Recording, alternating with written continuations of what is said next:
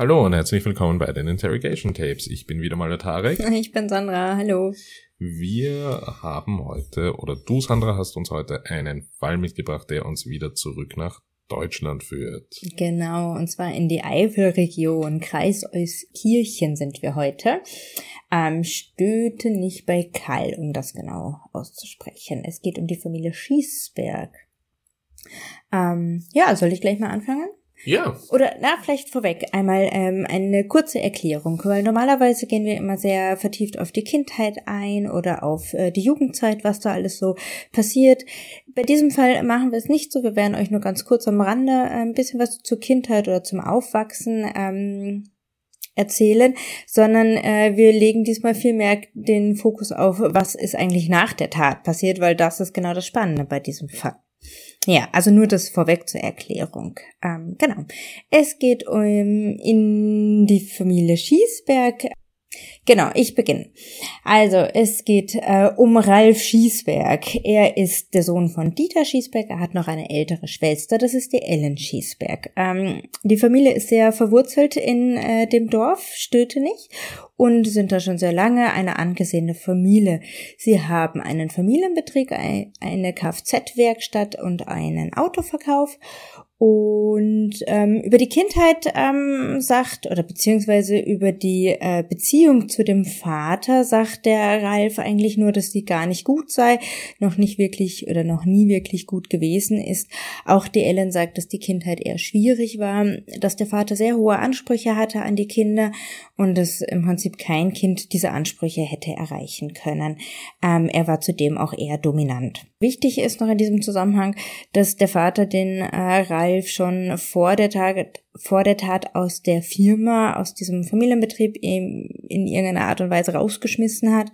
Ähm, und die Nachfolge war bereits auch schon geklärt, dass die Ellen eben die Nachfolge angetreten ist. Die war aber zu diesem ganzen ähm, Zeitpunkt, was wir euch jetzt erklären, selbst im Ausland. Genau. Hatte also ein Alibi. Also sie, sie hat vor allem keine Mittäterschaft, aber dazu erzählen wir euch eben später was. Gut, also es geht um die Familie Schießberg, da gibt's den Papa Schießberg. Dieter? Dieter. Dann gibt es die Schwester Schießberg, die Ellen und ähm, dann gibt es noch den Ralf.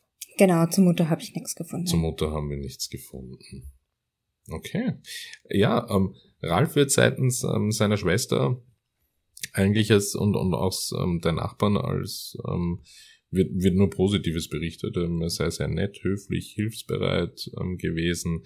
Ein Nachbar spricht in diesem Zusammenhang auch immer wieder davon, dass die Dorfgemeinschaft zum damaligen Zeitpunkt wirklich ähm, familienähnliche Strukturen hat, was ja kann man sich jetzt streiten, je nachdem, ob man von der vom Land kommt oder oder in der Stadt ähm, lebt oder aufgewachsen ist ich selbst bin in der Stadt aufgewachsen. Ich, ja, wenn, wenn eine Dorfgemeinschaft von sich selbst meint, sie seien eine große Familie, ist das sicher toll, klingt auch nett. Ähm, nur sehen wir in diesem Fall, welche Ausmaße das annehmen kann. Aber dazu später mehr. Ja, es ist genau diese Gemeinschaft, der ähm, Johann P. nicht angehört. Denn Johann P ist ähm, innerhalb dieses Dorfes ähm, Mitglied eines Familienclans und zwar ähm, gehört er dem Volk ähm, der Jenischen an. Das ist ein sogenanntes fahrendes Volk. Sandra wird uns dazu vielleicht ein bisschen mehr erzählen, aber im weitestgehenden Sinne kennen wir das wahrscheinlich oder die meisten von uns wahrscheinlich ähm, in Zusammenhang mit Roma und Sinti. Ähm, die Jenischen gehören zwar nicht zu dieser Volksgruppe, aber sind in gewisser Art und Weise ähm, vergleichbar haben sehr viele Merkmale zusammen. Genau. genau ähm, ja, die Schwester berichtet noch ähm, über, über Johanns Kindheit, ähm, dass diese eben auch nicht einfach war, da er eben, und das ist kulturell bedingt, von erzählst du uns jetzt was, ähm, Sandra, er eben nicht bei seinen Eltern aufgewachsen ist. Also eine ziemlich entwurzelte Kindheit. Genau, was eigentlich völlig normal ist in dieser Kultur. Ähm, also die haben wirklich ganz andere Prioritäten, legen den Fokus in ihrer Lebensstruktur, in ihrem äh, Werdegang ganz anders. Es ist bis heute noch ganz oft in dieser in diesen verschiedenen Kulturkreisen so, dass die Kinder im Prinzip total rumgereicht werden. Also die wachsen seltenst bei ihren Eltern auf. Die Eltern sind äh, oft getrennt voneinander arbeiten oder auch zusammen irgendwo anders arbeiten, oft in anderen Ländern. Also sie verlassen oft das Heimatdorf, ja, entweder das Heimat, also da, wo sie sich gerade niedergelassen haben, befindet äh, sich da dort, wo die Sprache noch gesprochen wird, oder eben aber auch im Ausland. Ja, das ist auch ganz äh, häufig so, dass die Familie sich dann eben, also auch diese jenischen sind in der Schweiz, in Deutschland oder in Österreich, ähm, gibt es eine eine Volksgruppe, die man finden kann, sagen wir es mal so. Ähm, aber das heißt nicht, dass die Eltern in dem Ort dort wohnen, wo die Kinder sind. Die Kinder werden im besten Fall dann von den Großeltern aufgezogen oder eben auch von Onkel, Tante, Cousinen und so weiter. Sie haben eine vergleichbare Clanstruktur, also sind miteinander, untereinander, leben zusammen, leben in sehr großen Familien verbunden, zusammen wissen, wo einander was los ist. Ähm, Fokus bei diesen Volksgruppen ist zum Beispiel auch nicht die ähm, Bildung, also dass man jetzt sagt, die Kinder sollen besonders gute Schulnoten äh, erreichen und eine sehr gute Ausbildung finden. Da ist überhaupt nicht der Fokus drauf. Sie äh, angeln sich oft von so Gelegenheitsjob zu Gelegenheitsjobs dadurch entsteht halt auch oft eine milieubedingte Kriminalität, ja, weil sie oft dann Sachen verkaufen oder dealen oder ja, irgendwie Sachen ähm, machen, die nicht ganz mehr in dem legalen Bereich anzufinden sind. Ja. Das jetzt auch mal ein gewisses Vorurteil, was sich halt aber auch in dieser Volksgruppe auch gut bestätigt. Ja, ähm, und genau diese Umstände ähm, führen, äh, führen dazu, dass ähm, auch berichtet wird, dass ähm, Johann bereits in seiner frühen Kindheit Erfahrungen mit Gewalt und delinquenten Verhalten gemacht hat und chronisch ähm, unter Geldmangel und Geldproblemen litt. Durch die Ermittlungen, durch die Ermittlungen wurde ähm, dann auch bekannt, dass er bereits wegen Diebstahls und Körperverletzung vorbestraft war.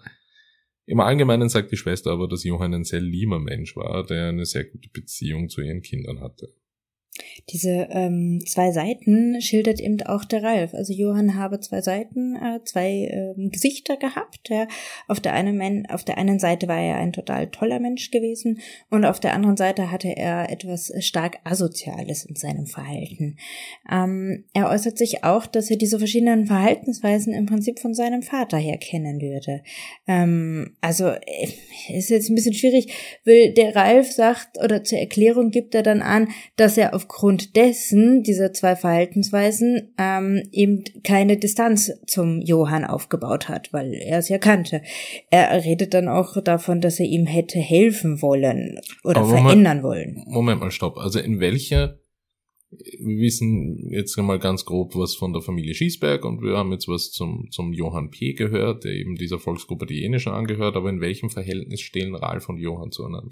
Die sind sehr gute Freunde, okay. wobei genau das halt schon das Problem ist.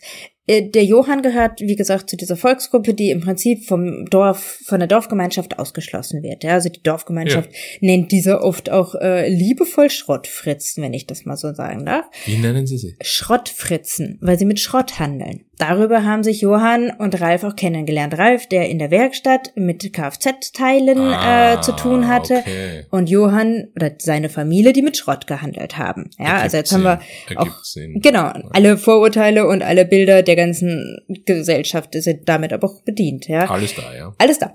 Und ähm, genau diese Freundschaft war so stark und so innig und gleichzeitig war das das Problem vom Ralf. Ja, also weil er ja im Prinzip zu jemandem Kontakt hatte, der ausgestoßen oder der nicht integriert war. So wie er selbst. So wie er selbst. Ähm, wobei er auch nur, also er hat sich alleine gefühlt, er war aber von der Dorfgemeinschaft natürlich aufgrund äh, der langen Familiengeschichte voll und ganz integriert. Mhm. Was das bedeutet, dass der Ralf sagt, er wollte den äh, Johann helfen und verändern, ähm, bleibt halt offen, ja. Also ich kann es nur so interpretieren, dass der Ralf damit meinte, dass er den Johann hätte integrieren wollen. Ob das jetzt wirklich seine Motivation war oder nicht, lasse ich mal dahingestellt, ja. Sie waren aber definitiv gut befreundet. Okay, aber genau diese Problematik oder dieses Hin und Her, was du beschreibst, hat dafür gesorgt, dass er nicht wirklich auch von Johann weg konnte, oder? Genau, genau. Wir hören es auch im nächsten Einspieler. Lass uns den Einspieler machen, dann wird es irgendwie auch klarer. Ja, ich habe, also eine Seite habe ich an ihm gehangen, auf der anderen Seite hat mich zwar sein stellenweise soziales oder asoziales Verhalten abgestoßen, aber ich hatte die Hoffnung oder den Glauben daran, ihn irgendwie ändern zu können, weil er hat ja auch gute Seiten. Mhm, okay. Ja, die Schwester von Johann ähm, berichtet auch ähm, ganz klar darüber, dass die, die, dass die Dorfgemeinschaft ähm, ähm, sie nicht im Dorf haben wollten und auch, dass der Vater von Ralf ähm, Johann nie gemocht habe. Und dazu werden wir dann noch ähm, eine originale Bestätigung hören. Ja, sie, äh, es verband ähm, die beiden, nämlich ähm, Ralf und Johann, trotzdem eine sehr starke Freundschaft.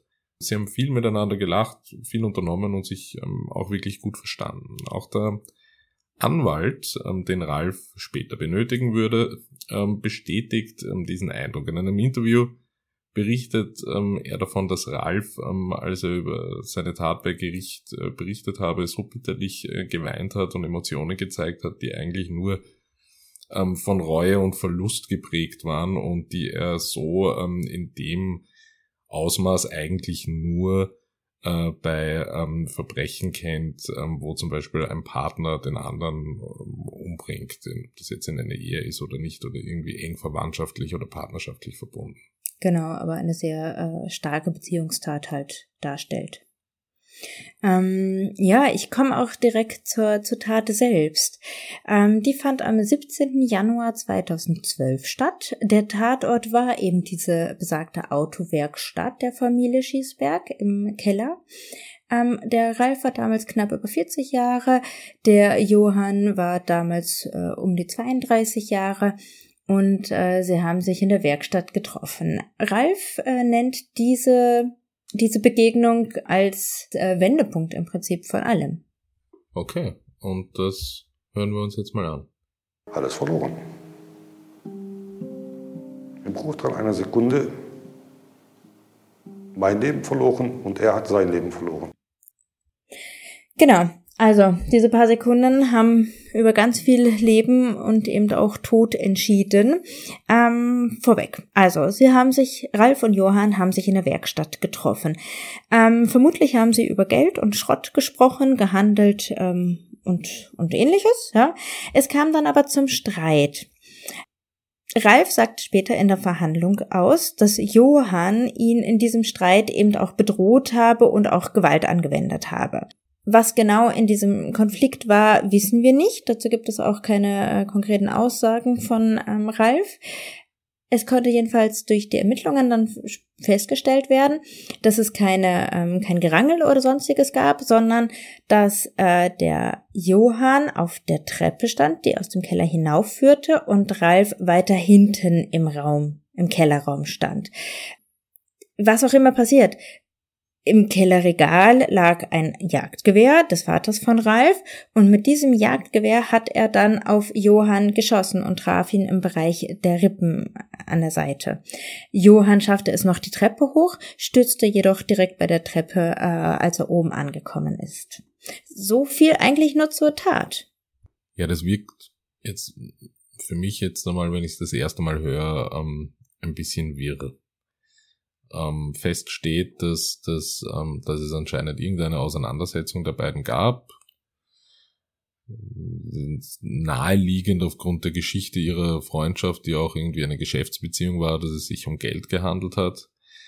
Und dass ähm, Johann tatsächlich mit einem Jagdgewehr hier erschossen wurde von, von, von Ralf warum, weshalb, wie das zustande gekommen ist, das versuchen die Ermittler jetzt zu rekonstruieren, denn Ralfs, äh, so wie ich das verstanden habe, Ralfs Begründung ist mehr oder weniger er wurde angegriffen und das war doch alles Notwehr. Genau, er hat ja. auf Notwehr plädiert.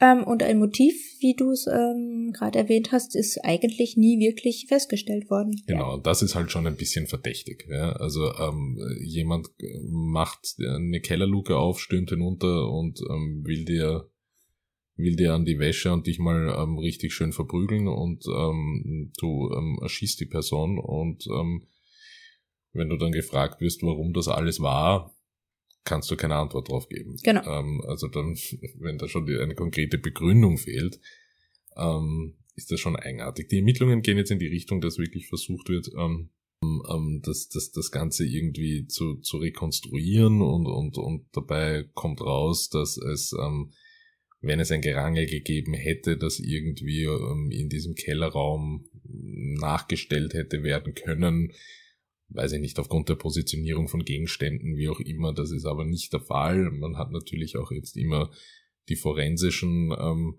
Beweismittel an der Hand, dass man jetzt irgendwie, wenn eine Schusswaffe abgefeuert wurde, natürlich Schmauchspuren hat, die ähm, Patronenhülsen findet, die Flugbahn der Patronenhülsen sehr genau rekonstruieren kann, von wo gefeuert wurde, wie weit weg man gestanden ist vom Einschlag des Projektils her.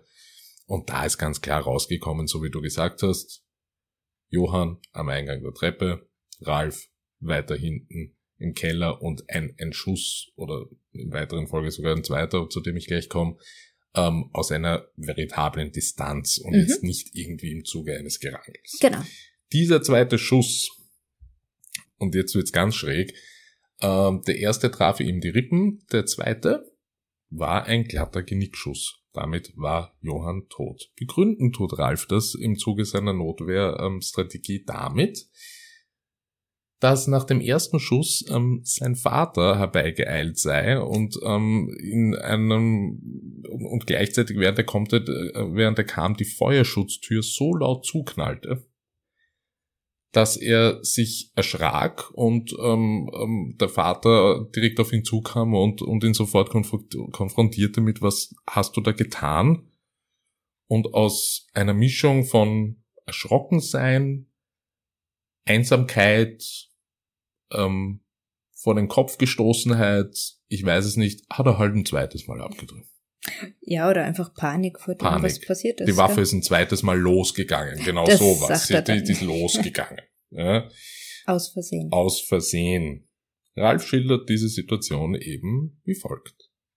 In diesem Augenblick höre ich dieses Knallen von dieser Feuerschutztüre und mein Vater kommt rein und sieht mich und, und, und fährt mich direkt an, was hast du getan? Und in dem Augenblick kam ich mir so verloren, ausgestoßen, total einsam, unendlich einsam vor und keine Ahnung. Ja, ähm, klingt jetzt schon ein bisschen eigenartig. Na, es klingt nach keiner Erklärung. Ganz einfach, er gibt eigentlich keine Erklärung ab. Ja. Ich, ja, also ich, für mich klingt es einfach so nach einem Ringen und einem Suchen nach, nach, nach Wörtern. Ja.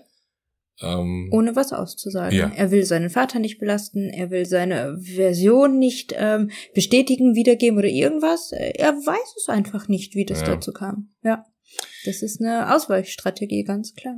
Der Richter jedenfalls ähm, äußerte ähm, sich ähm, dazu wie folgt bei, einer, bei der Verhandlung, dass jeder Schuss, Schuss absolut ähm, tödlich gewesen sei und dass ähm, ähm, ja und und und dass dass dass es hier ähm, aufgrund der ähm, angeblichen Drohungen bei Ralfs Verteidigung dazu kommt, dass er auf Notwehr plädiert. Ähm, ja, ist, ist, ist, hält dem ganzen Prozessverlauf nicht wirklich stand. Es gab auch ähm, zuerst in der Verhandlung, gab er an, äh, dass sich beide Schüsse versehentlich gelöst haben. In weiterer Folge, ebenso wie eingangs schon gesagt, ähm, behauptet er dann nur, dass der zweite Schuss ähm, sich ähm, aus Versehen gelöst hat. Laut einem Gutachten wurde aber festgestellt, ähm, dass sich aus so einer Waffe nur sehr schwer Schüsse versehentlich abfeuern lassen.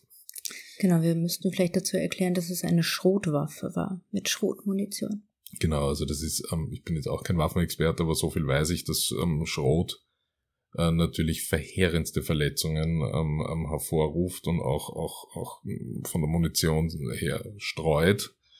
Ähm, und ähm, jetzt, ähm, ja, fürchterliche Waffe. Mhm. Äh, ja, Ralf wurde zu lebenslanger Haft wegen Mordes verurteilt, ähm, vor allem wegen dem zweiten Schuss. Äh, laut Richter ähm, Dr. Gerd Nohl habe der Täter das Opfer heimtückisch erschossen. Des Weiteren steht auch im Urteil, dass Johann zum Schluss äh, Ralf eine Summe von 30.000 Euro schuldete. Das ging dann so weit, ähm, dass sich Ralf ähm, äh, wiederum irgendwie Geld leihen musste. Also ja, klares Motiv scheint hier einfach wirklich Kohle gewesen zu sein. Ne? Seine Frau wusste von den äh, Schulden jedoch nichts. Also ähm, mittlerweile sind sie geschieden, ähm, aber damals äh, hat die Frau ausgesagt, dass Johann dass Ralf im Prinzip überhaupt gar nicht mehr mit ihr über seine Probleme gesprochen hat. Also er zog sich sehr zurück. Ähm, seitdem er den Johann kennengelernt hat, sagt sie, ist er ein, ein ganz anderer Mensch geworden ähm, und es habe sich alles total verändert. Ähm, sie umschreibt diese Beziehung auch damit ähm, oder mit den Worten, als ob er ihr ihm hörig war.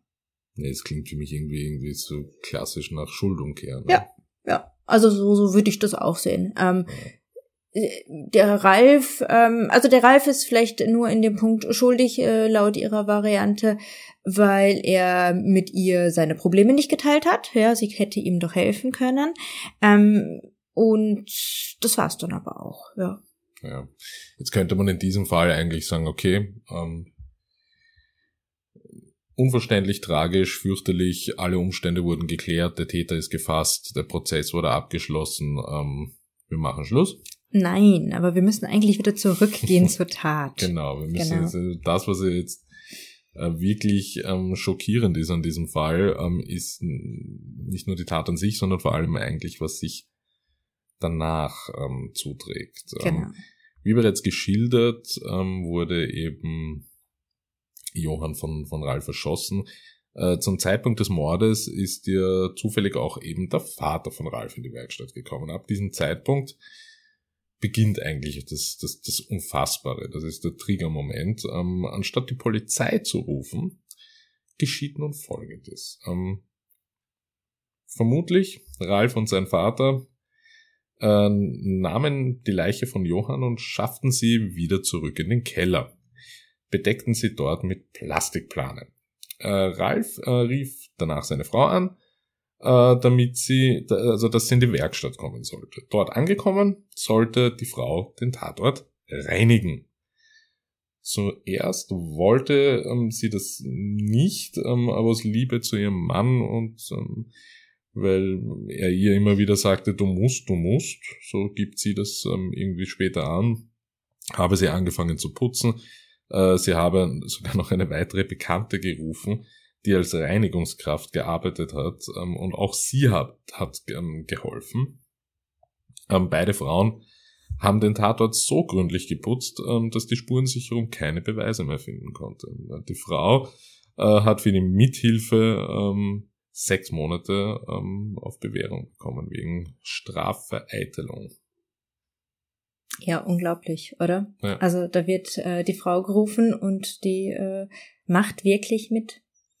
Also so ein äh, soziales, emotionales, ähm, gesellschaftliches äh, Rechtsbewusstsein ist komplett ausgesetzt. Ja, es ist äh, einzig und allein ähm, familiäre, gesellschaftliche mhm. Geiselhaft, genau, die genau. Ähm, sämtliche Impulse von richtig oder falsch äh, überschreibt und, ja. und, und dafür sorgt, dass man mehr oder weniger alles tut. Ne? Genau, ja, und diese, diese äh, Fokussierung mit, äh, wenn jetzt einer nicht das tut, äh, um alles zu verdecken, dann ist diese eine Person die Person, die alles aufdeckt, ja, ähm, das ist schon sehr heftig.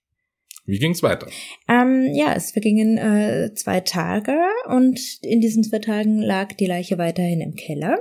Dann kam ein Bekannter zu Ralf. Ralf schilderte ihm, was passiert sei, und der Bekannte hat ihm daraufhin angeboten, das Gewehr zu entsorgen.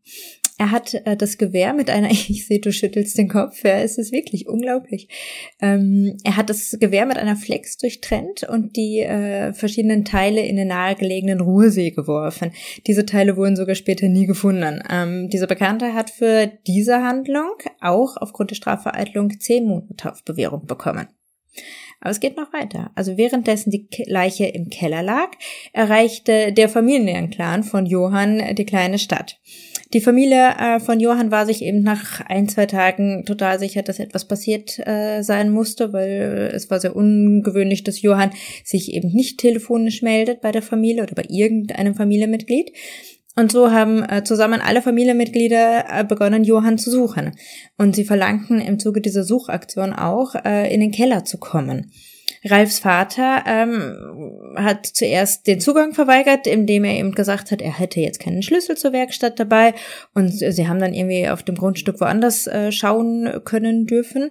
Und nachdem der Schlüssel vorhanden war, hat sogar Ralf die Familie in den Keller geführt. Ähm, allerdings war auch gerade in diesem Moment dir kein Strom im Keller, also sie konnten nur ganz schwer irgendwas sehen oder erkennen ähm, und haben halt definitiv nichts gesehen. So. Zeitgleich hat der Vater äh, die Polizei gerufen. Ja, das, das ist ähm, so absurd, dass man schon fast wieder lachen muss. Also ähm, ja, nichtsdestotrotz. Ähm, Dieter Schießberg ähm, hat ähm, eben die Polizei gerufen und ähm, veranlasst, ähm, dass die Familie einen Platzverweis erhält von der Werkstatt.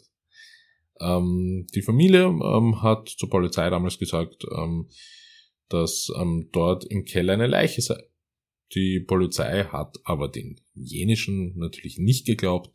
Ähm, es stand ja das Wort einer namhaften Familie mit einem ähm, alteingesessenen Familienbetrieb gegenüber der, einer delinquent lebenden Gruppe, die mehr oder weniger, zwar nicht ausgesprochen, aber gesellschaftlich in der Praxis also unerwünscht galt. Ähm, ja, da hat die alteingesessene Familie die, die Glaubwürdigkeit der Polizei ähm, an sich reißen können.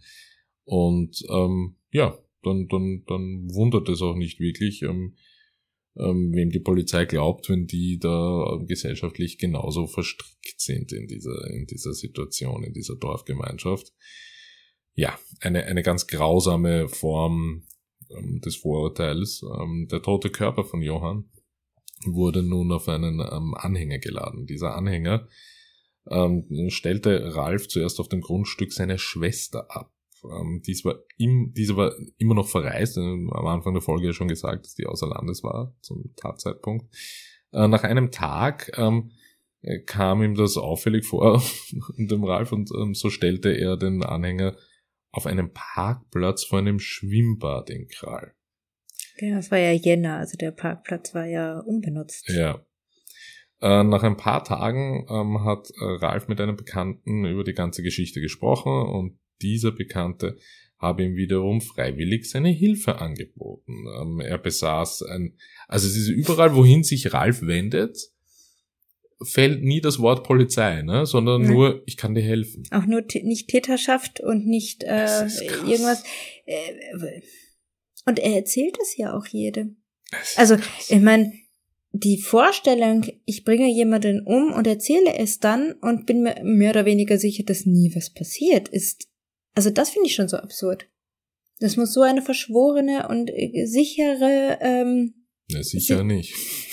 Doch, für den Ralf schon. Sichere ja. Beziehungsgemeinschaft gewesen ja, sein, ja. dass er sich selbst mit einem Mord, wobei er sagt ja, es war kein Mord, äh, er wurde aber wegen Mord verurteilt, also können wir hier sagen Mord, ähm, an, Mord, an seine Leute waren, ja. Und es hat ihn ja niemand verurteilt. Also das, also die, ich meine jetzt nicht das Gericht, sondern ich meine die Freunde. Anscheinend hat ihn da ja niemand wirklich verurteilt, weil wenn ich jemanden verurteilen würde zutiefst mit, das war ein schlechtes, das war ein falsches Verhalten, dann würde ich ihm ja nicht meine Hilfe anbieten, oder? Ja, klar. Also in diesem Ausmaß voll. Ja, ja, ja. Das, ja. Ich meine, mir fallen wirklich als Parallelen einfach nur die dunkelsten Zeiten ja. der, der, der Menschheitsgeschichte ähm, ein während des Zweiten Weltkriegs, in dem das Leben von ähm, Juden weniger wert war als das Leben von anderen Menschen. Aber genau Und das ist es, ja. Genau. Das ist ähm, der gleiche genau Mechanismus. Das, genau das ist es, ja. Ja. Ja. Der Bekannte, der ihm seine Hilfe anbot, besaß eben ähm, ein Grundstück, auf dem ähm, eine verpachtete Garage drauf stand. Und er meinte, solange der Pächter diese Garage nicht nutzt, könne Ralf den Anhänger dort unterstellen. Und das tat er dann auch. Als der Pächter aber wieder zurückkam, musste der arme Ralf den Anhänger erneut von dort entfernen. Mhm. Und daraufhin hat er seinen Vater gefragt. Genau, dieser Bekannte, Entschuldigung, dieser also, Bekannte, das finde ich dann nämlich auch immer die Konsequenz für diese Hilfsleistungen, finde ich dann immer so, so dermaßen marginal, also die können eigentlich wirklich, Entschuldigung, wirklich länger eingesperrt. Ähm, der bekam für seine Mithilfe 80, wurde für 80 Tagsätze verurteilt, mhm. Geldstrafe. Mhm. Auch wegen Strafvereitelung natürlich, ja. Weil Mithilfe äh, ist es ja nicht, weil Mithilfe wäre ja, die Mithilfe ja. äh, des Mordes gewesen. Ähm, ja, genau, Strafvereitelung, ja. Ja, ähm, Ralf äh, ging daraufhin zu seinem Vater und hat den Vater gefragt, ob er doch wisse, wo man etwas entsorgen könne. Der Vater wiederum rief einen weiteren Bekannten an, der auf einer Mülldeponie arbeitete, also auf konkret auf der Bauschuttdeponie in Erftstadt-Kierdorf. Wobei da ist jetzt der erste Unterschied. Anscheinend hat der Vater von Ralf diesem Bekannten keine Details ähm, darüber preisgegeben, was entsorgt werden musste.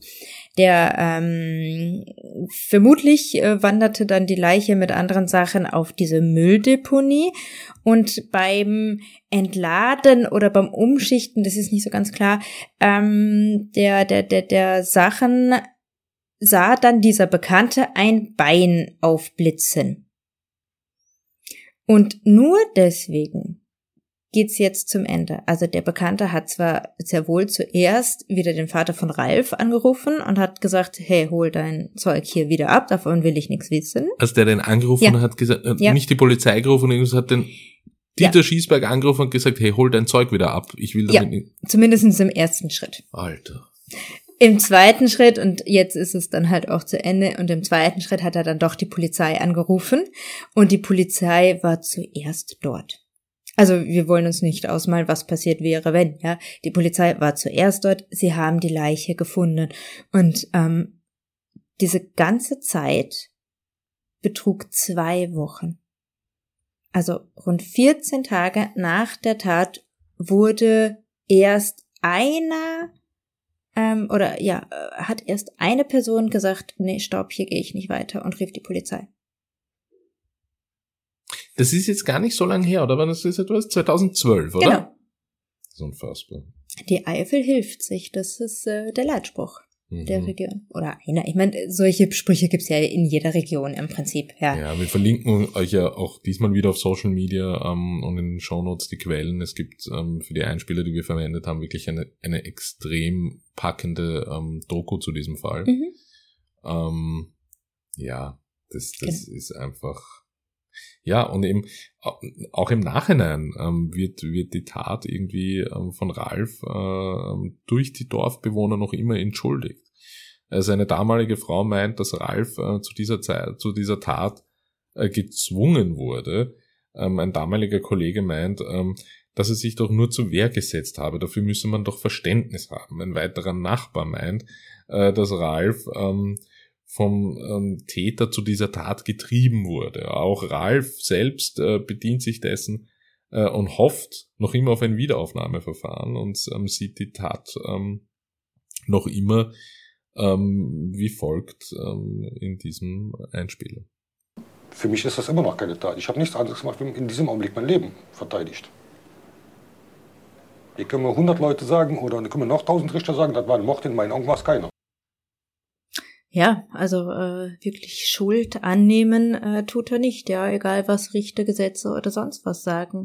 Ähm, und du hast eh vorhin schon die Verbindung äh, zur DNS-Zeit gezogen. Ähm, es ist ja genau das, ja. Also der andere ist schuld aufgrund seines Verhaltens. Na, welchem Verhalten? Ja, also da haben wir jetzt den Johann, der jetzt, ob er vorbestraft war oder nicht, ist äh, total irrelevant. Und der wird jetzt aufgrund dessen, dass er einfach nur da war, anwesend war, vorhanden war, existiert hat, wird ihm die Schuld im Prinzip ähm, zugesprochen. Also was für eine absurde Argumentationsschiene. Ja, also, also es ist auch eine vollkommene Entmenschlichung. Ja. Also das, das ist ja genauso, als würde ich jetzt ähm, meinen Nachbar fragen, ob ich mir seinen Anhänger ähm, ausleihen kann, weil ich habe hier weiß ich nicht wie viel Kubikmeter Schutt, die ich sonst nicht wegbringen kann und der hilft mir halt netterweise, borgt mir diesen Anhänger und sagt mir dann auch noch, wo ich das hinbringen kann. Ja. Ähm, und der Schutt an sich in diesem Beispiel hat denselben Stellenwert wie ein Mensch. Genau, genau. Ja. Auch ähm, in der Doku, die du gerade erwähnt hast, äh, sagt ja der Ralf, also der Ralf formuliert ja nie äh, mein Freund oder äh, Johann oder so. Er umschreibt ja immer nur die Tat. Er umschreibt auch immer nur das Opfer. Also er distanziert sich extrem davon und sagt äh, ja dann, äh, ich musste nur mich und meine Familie schützen. Auch da, warum seine Familie schützen? Vor was? Ja. Ähm, es ist eine konstruierte ähm, Schuldumkehr, äh, die aber wirklich geglaubt wird. Und das ist das Erschreckende an diesem Moment. Also die Dorfbewohner, die glauben ihren Erklärungen, weil in dem können sie halt auch leben. Hätten sie den Ralf im Nachhinein als Täter oder schuldig ähm, erkannt, hätten sie ja auch diese ganzen Mithilfen als falsch, äh, als gesellschaftlich nicht in Ordnung abstempeln müssen ja, dann wäre ja das halbe Dorf plötzlich dran gewesen. Ja, äh, vor allem äh, einfach klassische Täter-Opfer-Umkehr. Ja, ja. Ja, Kopf in den Sand stecken. Täter-Opfer-Umkehr. Auch das kennen wir aus der NS-Zeit oder nach der NS-Zeit. Ähm, ja, das, da, da driften wir sonst zu weit ab, aber ähm, auch hier war die Methodik der Täter-Opfer-Umkehr durchaus, ähm, durchaus ähm, gängig äh, und ja, das geht bis in heutige politische Verhältnisse auch hinein, ähm, dass es natürlich immer toll ist, ähm, sich in eine Opferrolle zu begeben. Das ähm, letzte Kapitel der Geschichte wird im Jahr 2018 geschrieben, als Ralf Schießberg kurzzeitig aus dem Gefängnis entlassen wird. Er hat mittlerweile äh, Bauchspeicheldrüsenkrebs im Endstadium und wurde noch im selben Jahr in Stötenich beigesetzt. Schreibt uns, ähm, schickt uns eure Kommentare. Wir sind wirklich ähm, sehr, sehr interessiert daran zu wissen, was ihr davon hält und ähm, wie es wirklich, ähm, und das ist, wir reden hier nicht über ein Verbrechen, das irgendwie in den 1950er Jahren stattgefunden hat, das war 2012, wie kann sowas sein? Wie kann sowas passieren? Wie kann ein ganzes Dorf eine komplette Volksgruppe entmenschlichen und, und, und einen Mord begehen und alle tragen das gemeinschaftlich mit. Mhm, das Geheimnis. Ja. ja.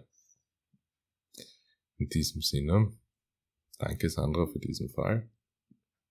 Und ja, bis Wir zum nächsten hören Mal. uns nächsten Montag. Genau. Tschüss. Bis dann. Tschüss.